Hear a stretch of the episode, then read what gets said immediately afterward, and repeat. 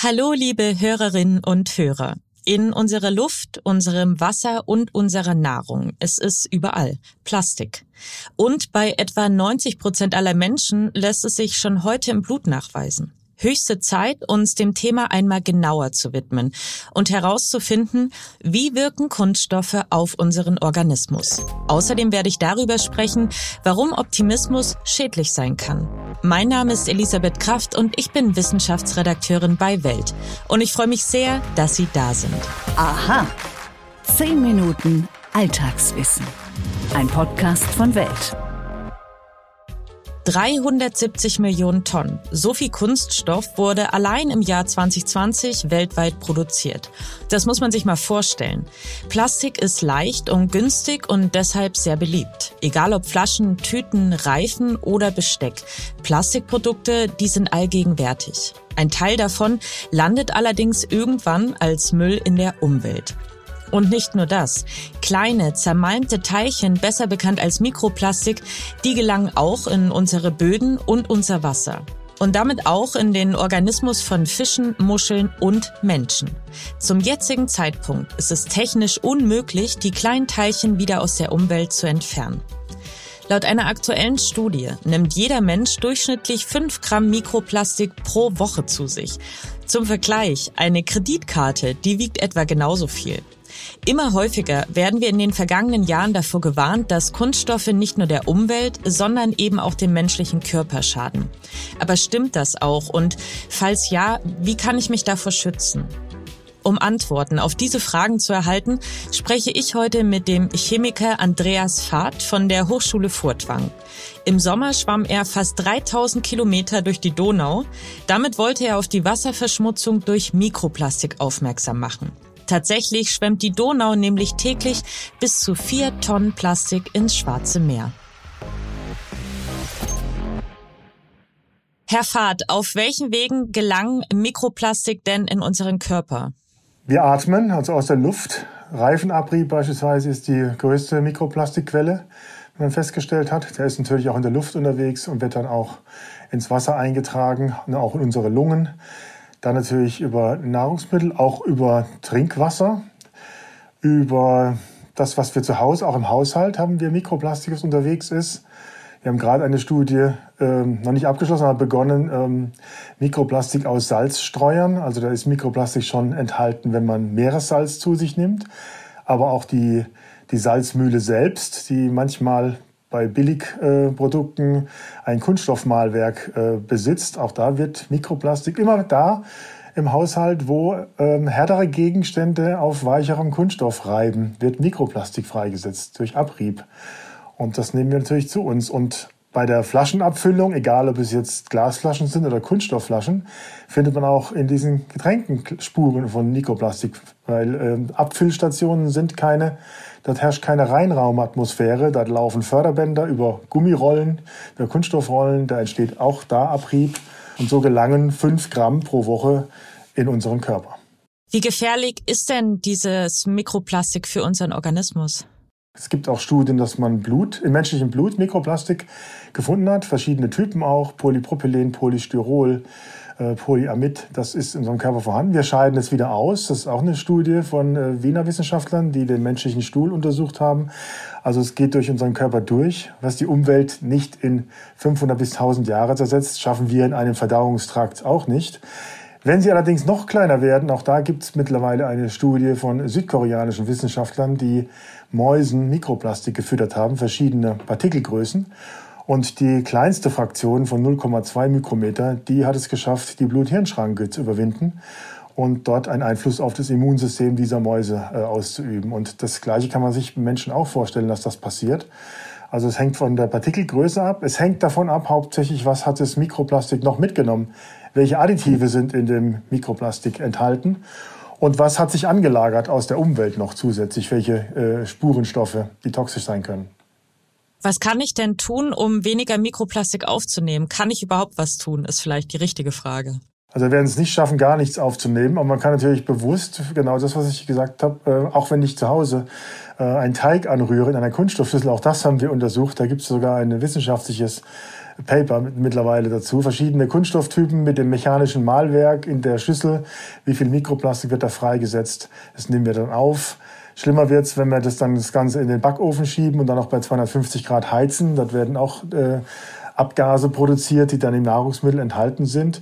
Ähm, also da kann man natürlich andere Materialien nehmen. Also Kunststoff ist prinzipiell nichts Schlechtes. Hängt immer davon ab, welche Schadstoffe noch mit äh, verarbeitet sind, welche Additive. Und da gibt es natürlich auch Unterschiede bei den Herstellern. Ähm, man kann da auch die, die Packungsbeilage, sage ich jetzt da nicht, aber ein Sicherheitsdatenblatt von den Materialien äh, äh, erfragen, welche Zusatzstoffe noch in dem Kunststoff mit verarbeitet sind.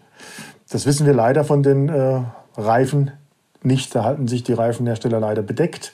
Aber das wird offensichtlich in Zukunft äh, zwingend erforderlich sein, dass da auch ja, ein Einblick gewährt wird, dass man auch umweltbewusster eben agieren kann. Und gibt es denn irgendeine Möglichkeit, das Mikroplastik, das sich jetzt nun mal in meinem Körper angesammelt hat, wieder loszuwerden? Wir werden es ja wieder los. Also wenn die, größ die größeren Teile ab äh, sagen wir 0,2 Mikrometer, äh, die haben jetzt festgestellt, dass sie äh, die Magen-Darm-Wand durchdringen können und im menschlichen Blut. Die Frage ist natürlich noch, was nicht untersucht worden ist. Die Niere ist ja auch ein Filtrationsorgan und ob das ähm, Blut dann, was dort abgepresst wird, ob die Partikel dann auch über den Urin wieder ausgeschieden werden. Über den menschlichen Stuhl wissen wir das bereits, dass dort Mikroplastik, was wir aufgenommen haben, wieder ausgeschieden werden, die größeren Partikel die kleineren noch kleiner eventuell wieder über den Urin. Wie gesagt, das Gefährliche ist, was hat das Kunststoff mit eingetragen als Trojaner quasi. Und gibt es darüber schon Studien, die so Hinweise darauf geben, äh, was wir da so für Additive, nennen Sie das, noch so mit aufnehmen, die vielleicht schädlich sind für unseren Organismus?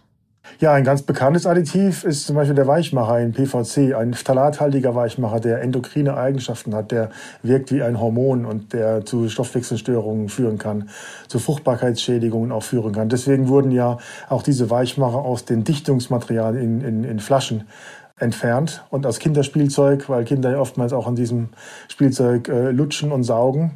Also, und diese, diese Weichmacher sind immer noch unterwegs, auch in, in Kunststoffen, in Kunststoffprodukten. Das war ein Beispiel. Oder UV-Stabilisationsmittel, äh, die Stabilisatoren, die enthalten sind.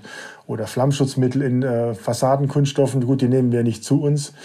Weichmachers Pigmente, selbst Kunststoff ist generell farblos und äh, wenn es ein farbiger Kunststoff ist, dann enthält der einen Zusatzstoff, einen farbigen und der kann natürlich auch im Verdauungstrakt auch äh, extrahiert werden, herausgenommen werden und im Körper verbleiben. Solche Stoffe sollten äh, deklariert werden. Das war der Chemiker Andreas Fahrt. Vielen Dank für Ihre Expertise. Bitteschön, gerne. Warum machen wir das? Psychologische Phänomene erklärt. Ihnen geht's heute nicht so gut? Na dann lachen Sie doch einfach mal ein bisschen mehr. Und immer dran denken, positiv bleiben, dann wird auch alles gut. Solche Ratschläge hat wahrscheinlich jeder von uns schon mal gehört. Ehrlicherweise habe ich sie womöglich auch schon mal gegeben. Nicht meine beste Leistung. Eigentlich sind sie gut gemeint, schließlich wünschen wir unserem Gegenüber in diesem Moment ja wirklich, dass es ihm oder ihr besser geht. Tatsächlich können solche Aussagen aber auch schaden statt helfen.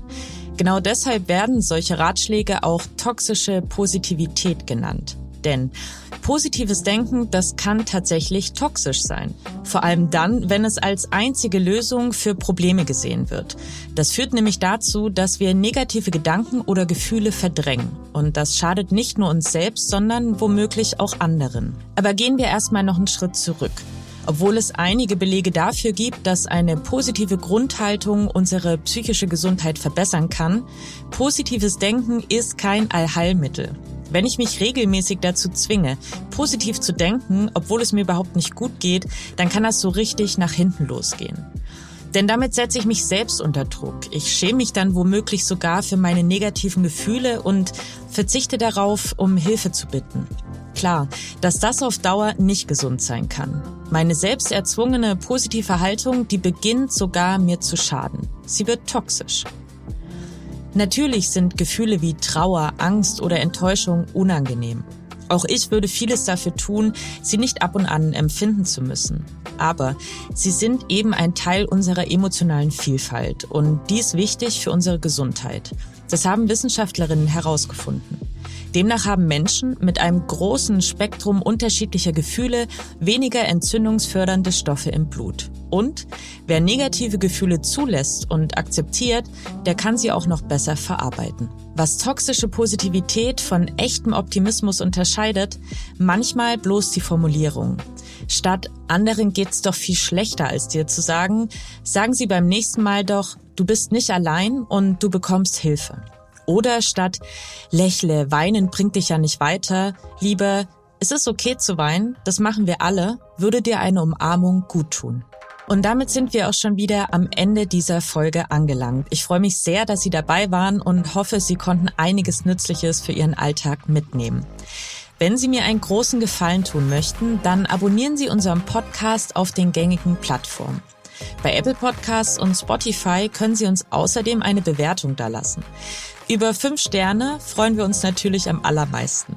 Wenn Sie Kritik, Lob oder Anregungen haben, dann schicken Sie uns die doch per Mail an wissen.welt.de. Dort können Sie uns übrigens auch dann hinschreiben, wenn Sie ein Thema im Kopf haben, über das wir im Podcast mal sprechen sollten. Ich freue mich jetzt schon auf Ihre Zuschriften und wünsche Ihnen einen wunderschönen Tag. Ihre Elisabeth Kraft.